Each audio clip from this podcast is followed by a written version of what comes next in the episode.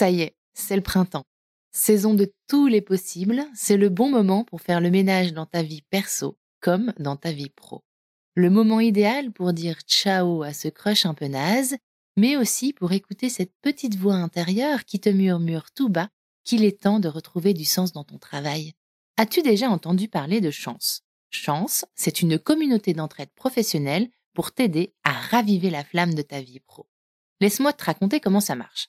Ça commence par un bilan de compétences. En seulement trois mois, tu vas pouvoir te reconnecter à tes envies, clarifier tes objectifs et définir une voie professionnelle qui te correspond vraiment grâce à l'aide personnalisée d'un coach professionnel.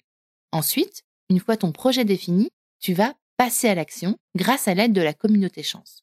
Elle sera là pour te soutenir et t'ouvrir son réseau, hyper important, pour que tu puisses donner vie à ton nouveau projet. Perso, je trouve ça absolument génial et en plus, c'est pris 100% en charge par le CPF.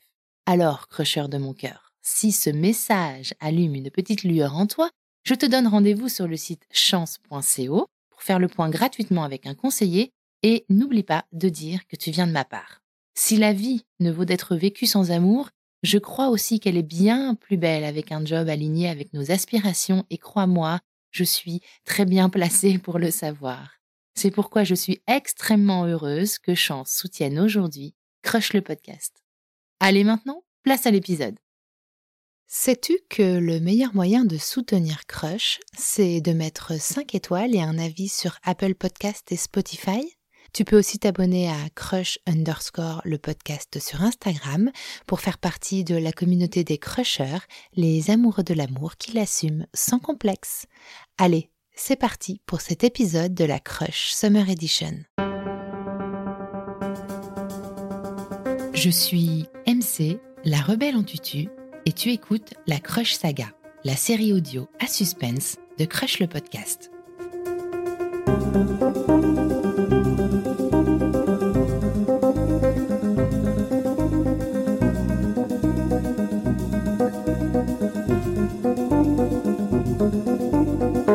Précédemment, dans À mille à l'heure, Laura, sur les conseils d'une amie, s'est résolue à concéder un premier rendez-vous à Arthur, ce garçon insistant avec qui elle discute sur une application de rencontre. Ils s'apprêtent à se voir pour la première fois.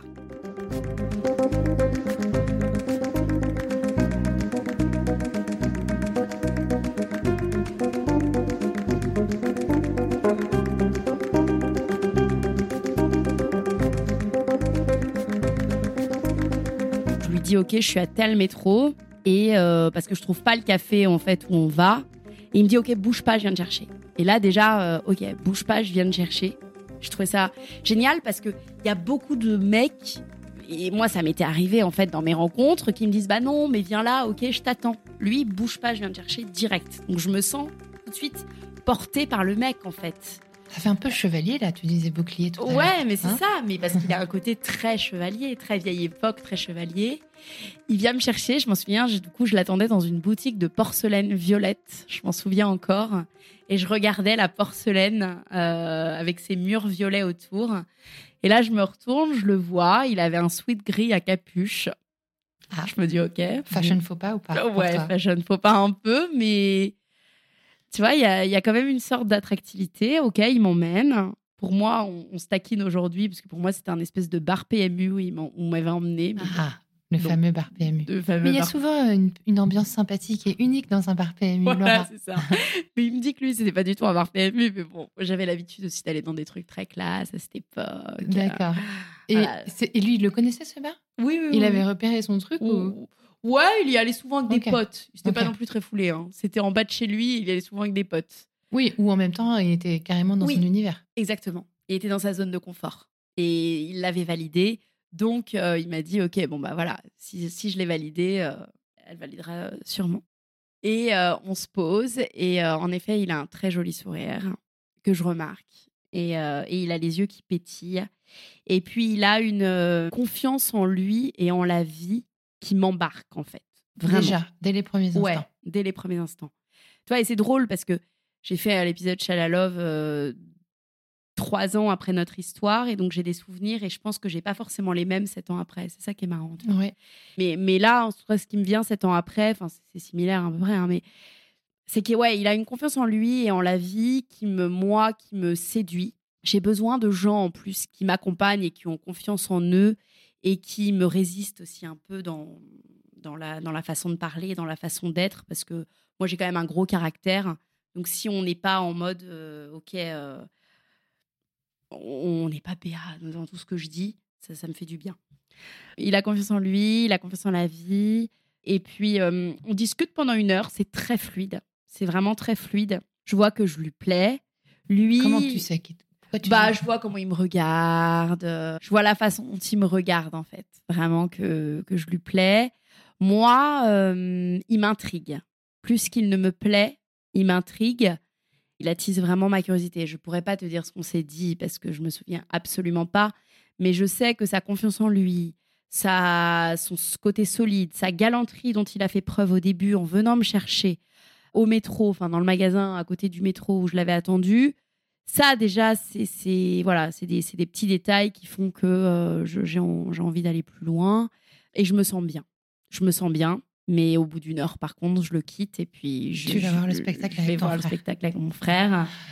Est-ce que tu avais l'impression de, de teaser un peu comme ça en partant au bout d'une heure ou pas? De le garder un peu euh, en mmh. haleine à ce moment-là? Ou c'était naturel de partir et c'était bien, tu étais contente que ça se passe comme ça? ouais. Et puis moi, je, suis quand même quelqu'un qui va en douceur. Comme je t'ai dit au début, c'est très rare que. Voilà, moi, j'aime l'amour, j'aime prendre mon temps. Euh, voilà, je, je c'est important d'aller doucement. Donc, euh, non, je suis très contente. Je vais à mon spectacle. En pensant à lui? En racontant à mon frère qui était plus euh, excité parce qu'en fait j'avais une aventure à ce moment-là, un mec euh, qui est connu. Et donc du coup je, je, lui parlais de lui et je lui disais ouais mais tu vois j'ai une aventure avec euh, quelqu'un qui est connu, enfin qui connaissait mais je dirais pas son nom là. Et euh, mais tu vois j'ai rencontré quelqu'un ce soir et quand même j'en parlais tu vois avec c'était quand même quelque chose quoi. C'était pas anodin. C'était pas anodin. Mais mon frère me disait ah ouais mais pourtant t'es avec lui c'est bien. Mais je disais mais non mais lui c'est une histoire à la con ça marchera jamais. Enfin c'est une amourette.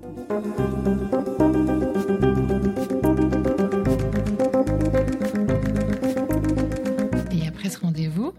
Et après ce rendez-vous. Qu'est-ce qui va contacter l'autre? Le même le soir même il m'envoie un message il me dit j'espère que c'était bien ton spectacle Arthur un message euh, auquel je réponds.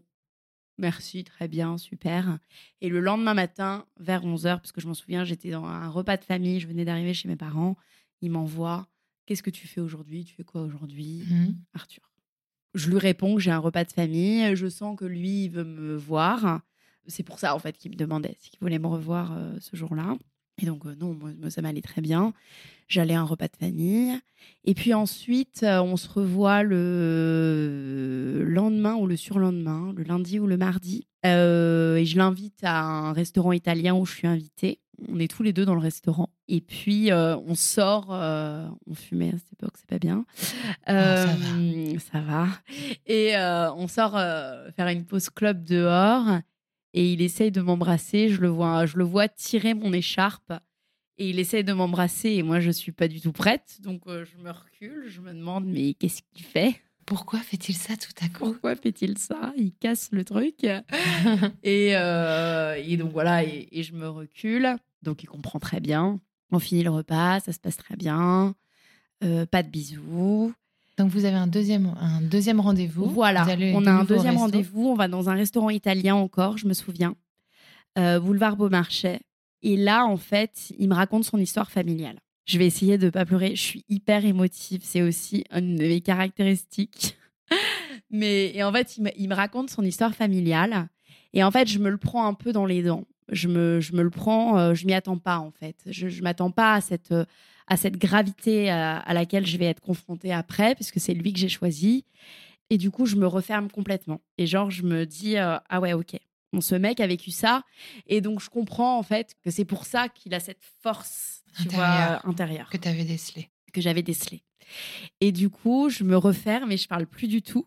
Mais vraiment, moi, je suis capable de plus du tout parler. et donc. Euh, tu refermes la coquille. Ouais, complètement.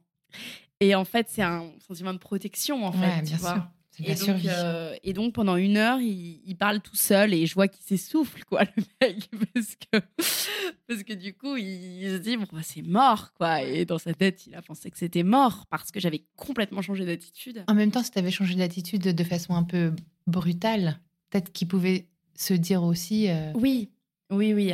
Il s'est passé un truc, qu'est-ce que j'ai fait, qu'est-ce que j'ai dit, qui l'a. Oui, oui, oui. Oui, Qui- provoque oui. ce changement C'est vrai, ouais. Mais comme on avait un peu bu aussi, bon, peut-être. euh, Et du coup, euh, on finit le resto et moi, muette comme une carpe. Mais, mais dans ma tête, je me dis, je suis muette, mais il me plaît quand même. Je veux pas qu'il pense que c'est contre lui. Je veux pas qu'il pense que qu'il ne me plaît pas parce qu'il y a un truc qui m'attire chez lui euh, que je n'explique pas et qui est dû à sa force. Je décèle cette force et cette confiance qui moi me me fait euh, m'attire en fait, tout simplement. Parce que je pense que c'est aussi très complémentaire à moi. Non pas que je sois pas forte, mais je me laisse beaucoup plus déborder par des petites choses de la vie. Et du coup, euh, je sors du resto. Il a une doudoune, je m'en souviens, de bonhomme Michelin, tu sais, une espèce de grosse doudoune avec euh, vraiment des grosses posses. Et je me fous de sa gueule quand je reparle. En fait, je lui dis, mais on dirait un bonhomme Michelin. Et là, je vois sa tête qui change, tu vois. Il se dit, bon, allez, c'est bon, c'est mort, quoi. Enfin, déjà, elle me parle plus. Il se fout de moi. Après, après, elle fout se de moi. fout de moi. Et en fait, je m'en souviens, j'a- j'attends mon taxi et je le smack. Je, je, je le smack. Et je monte dans le taxi. Ciao, Bella.